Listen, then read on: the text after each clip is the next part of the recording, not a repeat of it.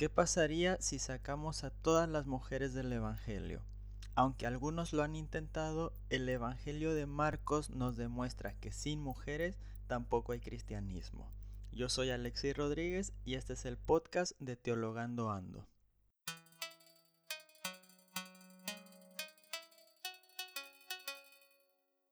¿Qué tal amigos? Bienvenidos a otro episodio del podcast Teologando Ando. En esta ocasión me gustaría hablarles del tema las mujeres en el Evangelio de Marco y su invisibilización en los demás evangelios. El tema da para mucho, así que he decidido dividir este tema en tres episodios. En este primer episodio quiero explicar lo que es el proceso de invisibilización y lo que es el proceso de composición de los evangelios para después, mediante el análisis de algunos textos del Evangelio de Marcos, ir demostrando cómo en Marcos la mujer es demasiado importante y cómo en los demás evangelios, sobre todo en Mateo y en Lucas y en algún momento en Juan, la mujer va a perder esta importancia. En los siguientes episodios me dedicaré solamente al estudio exegético de algunos pasajes que no tocaré el día de hoy.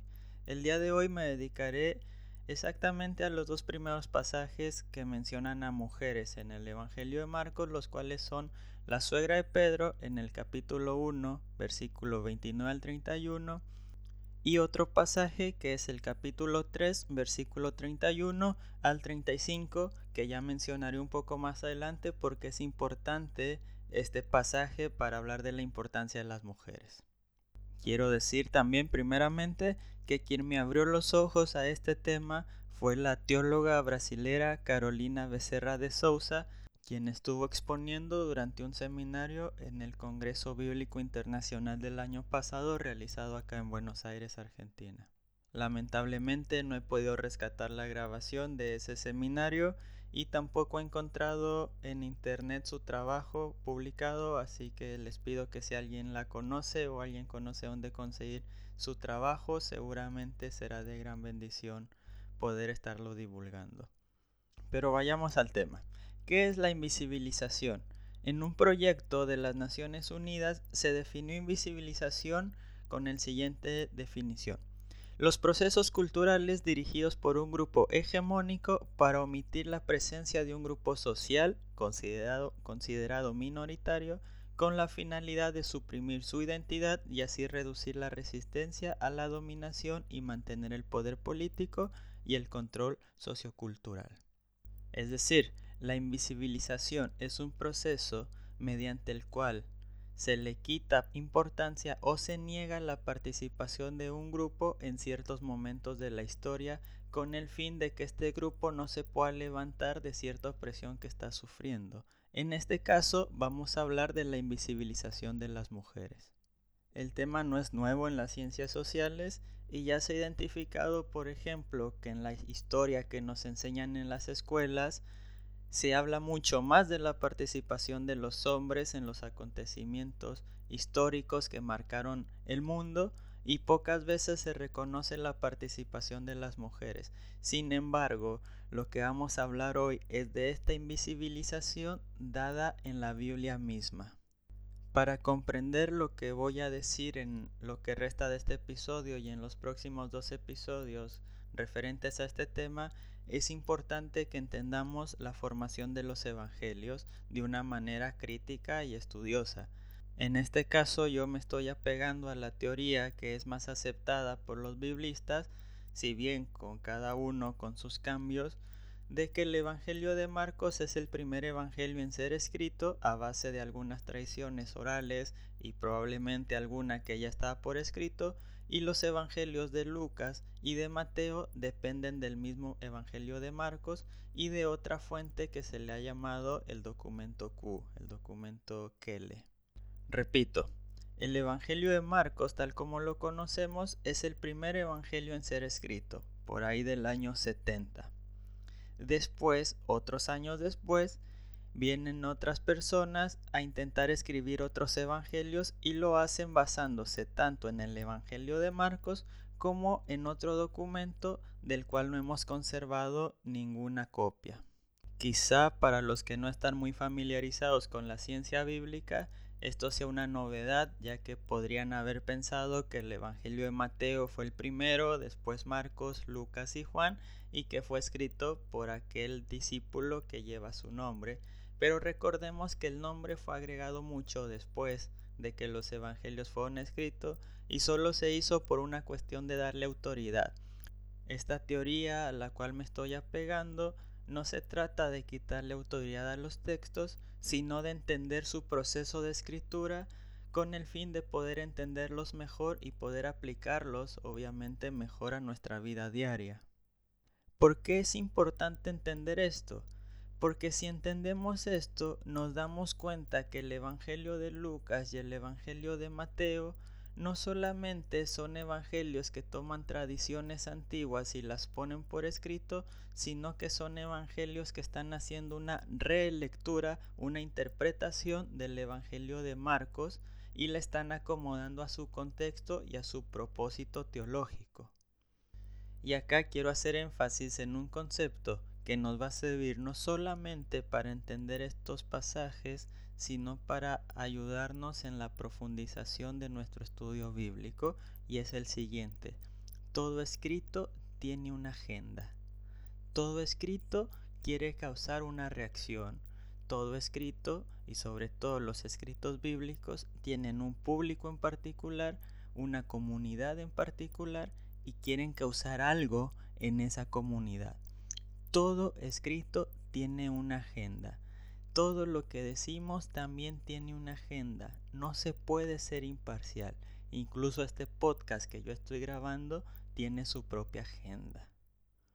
No podemos caer en la inocencia en la lectura de los textos bíblicos y pensar que los mismos son imparciales.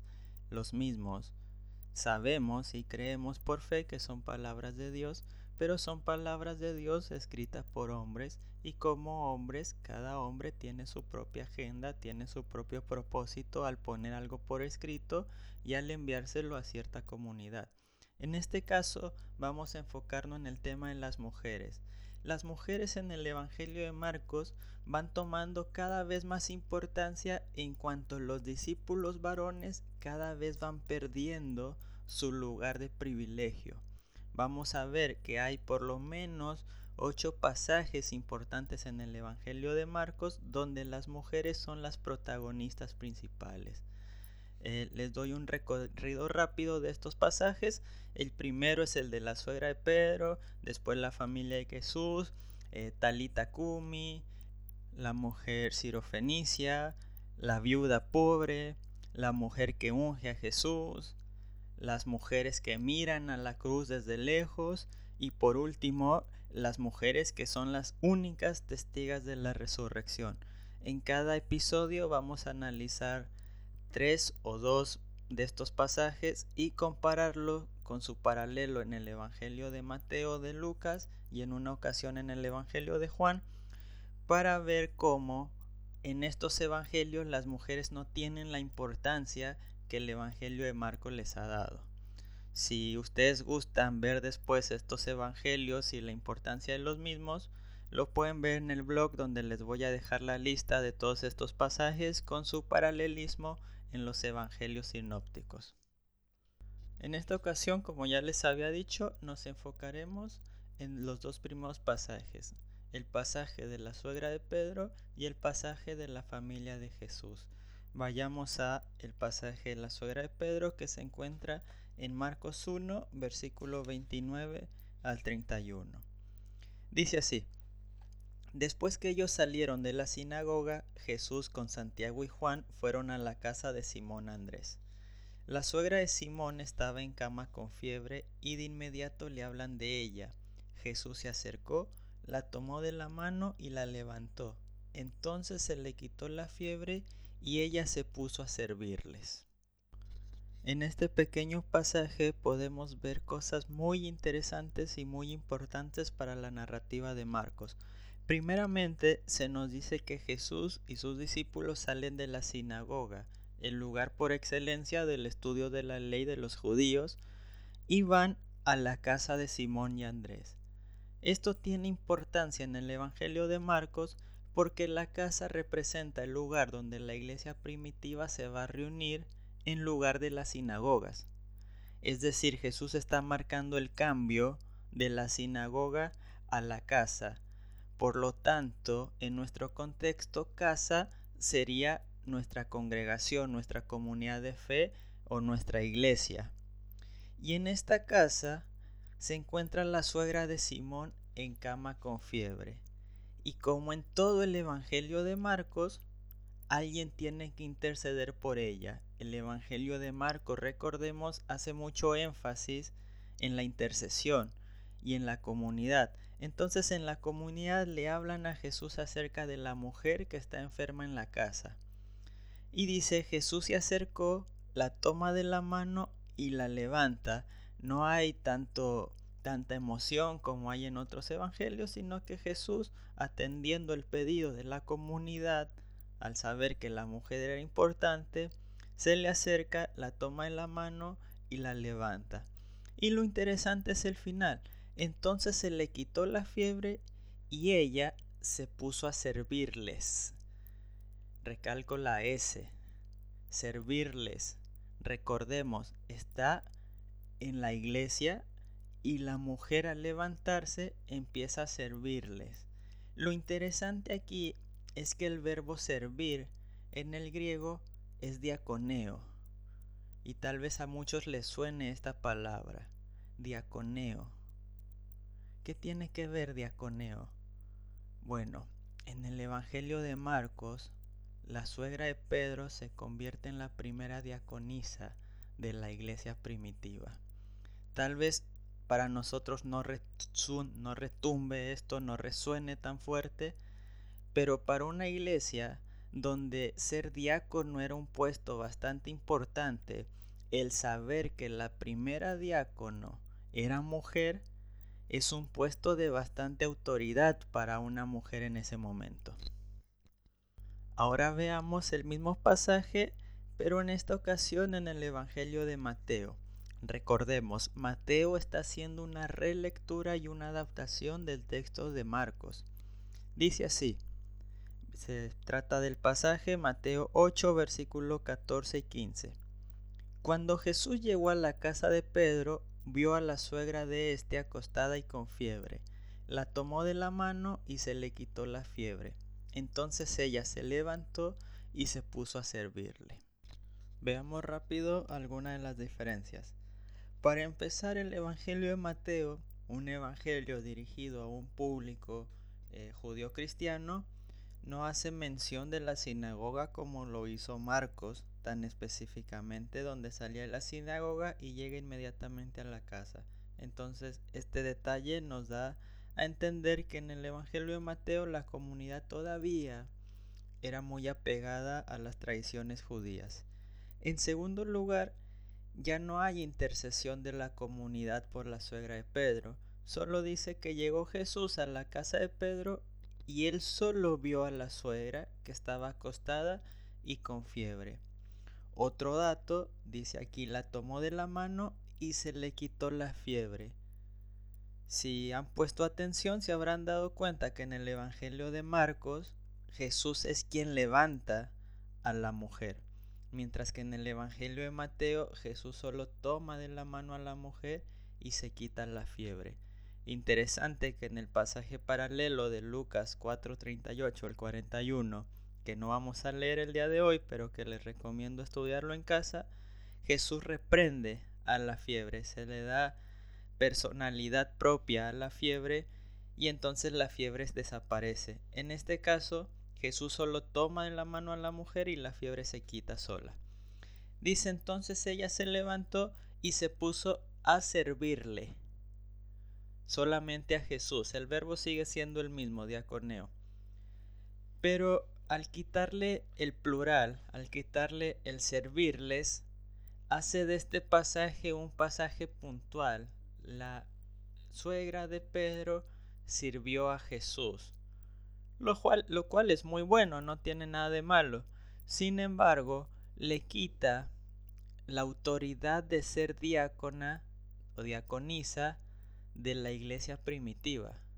La suegra de Pedro en este pasaje en el Evangelio de Mateo ya solo representa a una mujer más que fue curada y que sirvió por agradecimiento a Jesús en el momento que Jesús está vivo.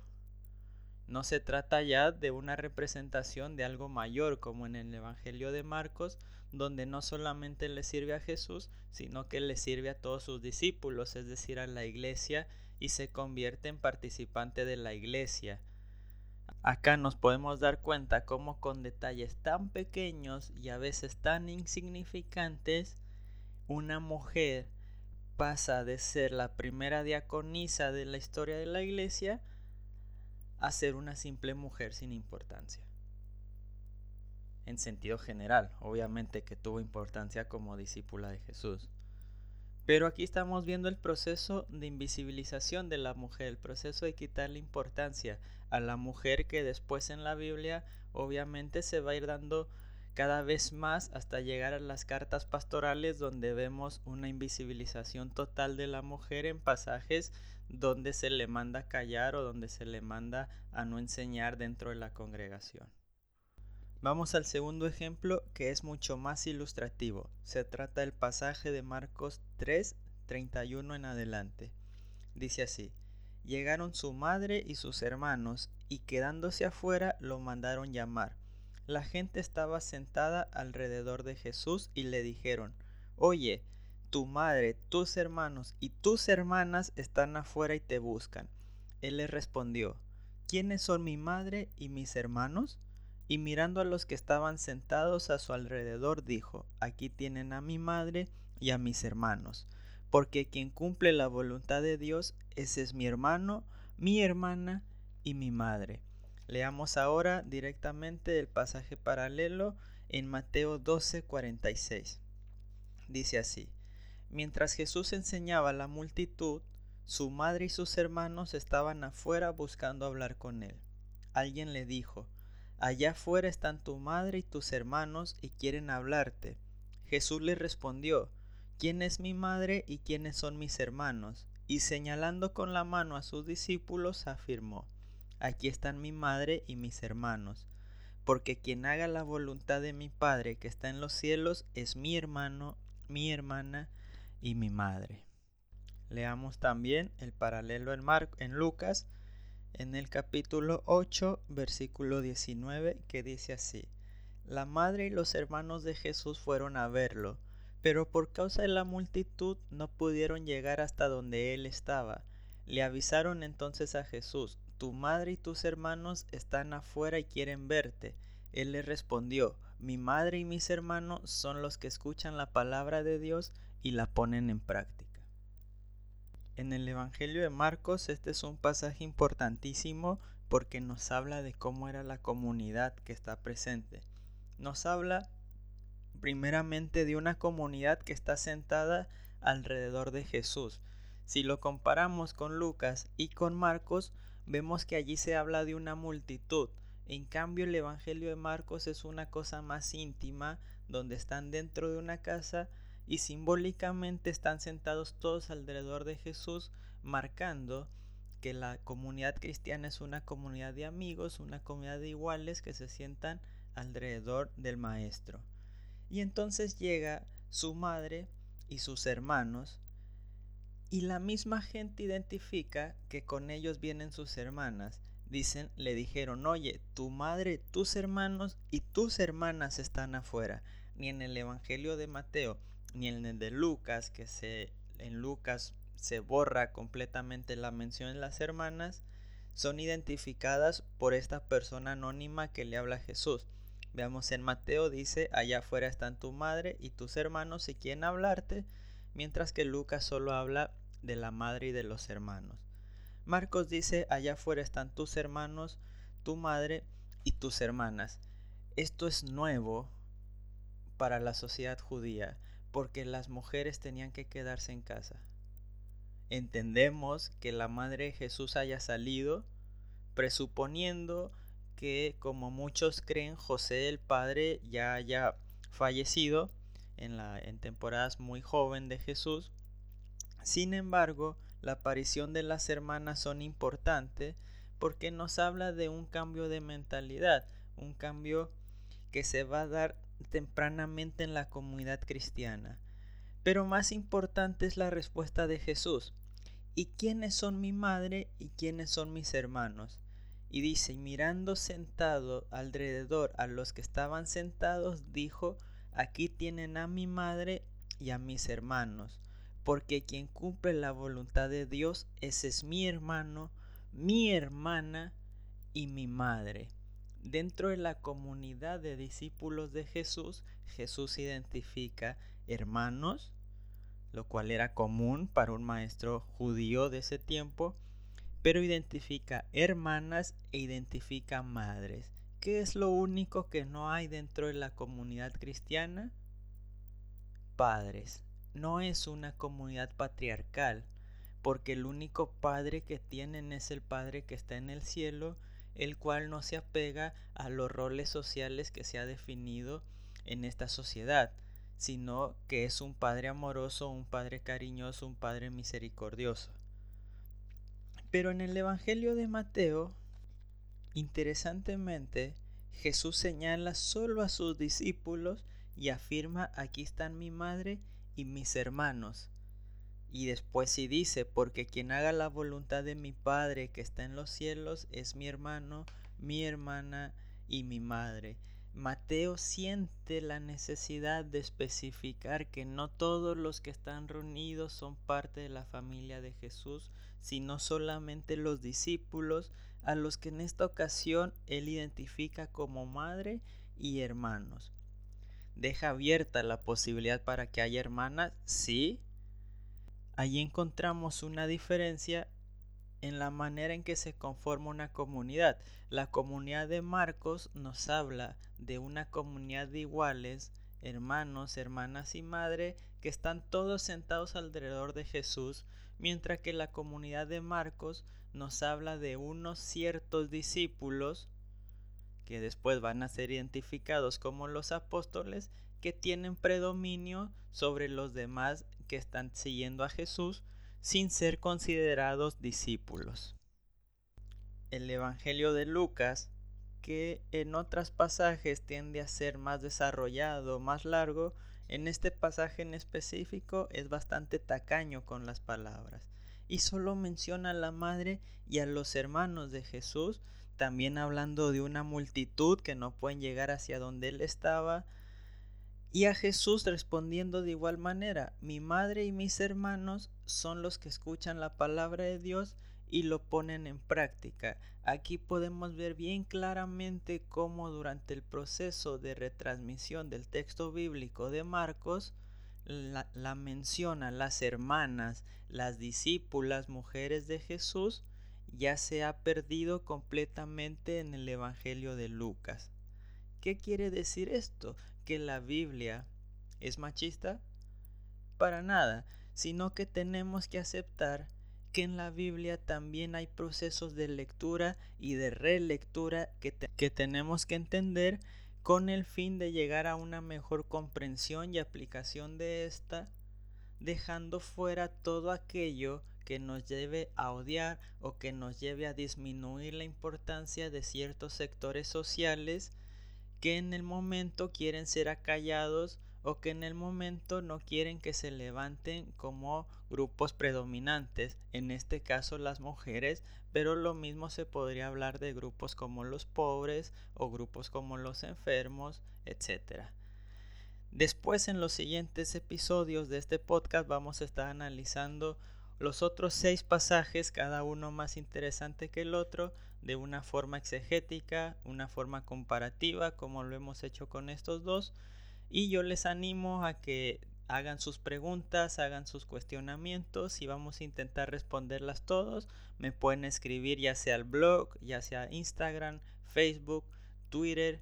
En Twitter estoy como Alexei03, Instagram y Facebook Alexei Rodríguez. También ya saben, pueden leer todo esto en el blog alexibrodríguez.com.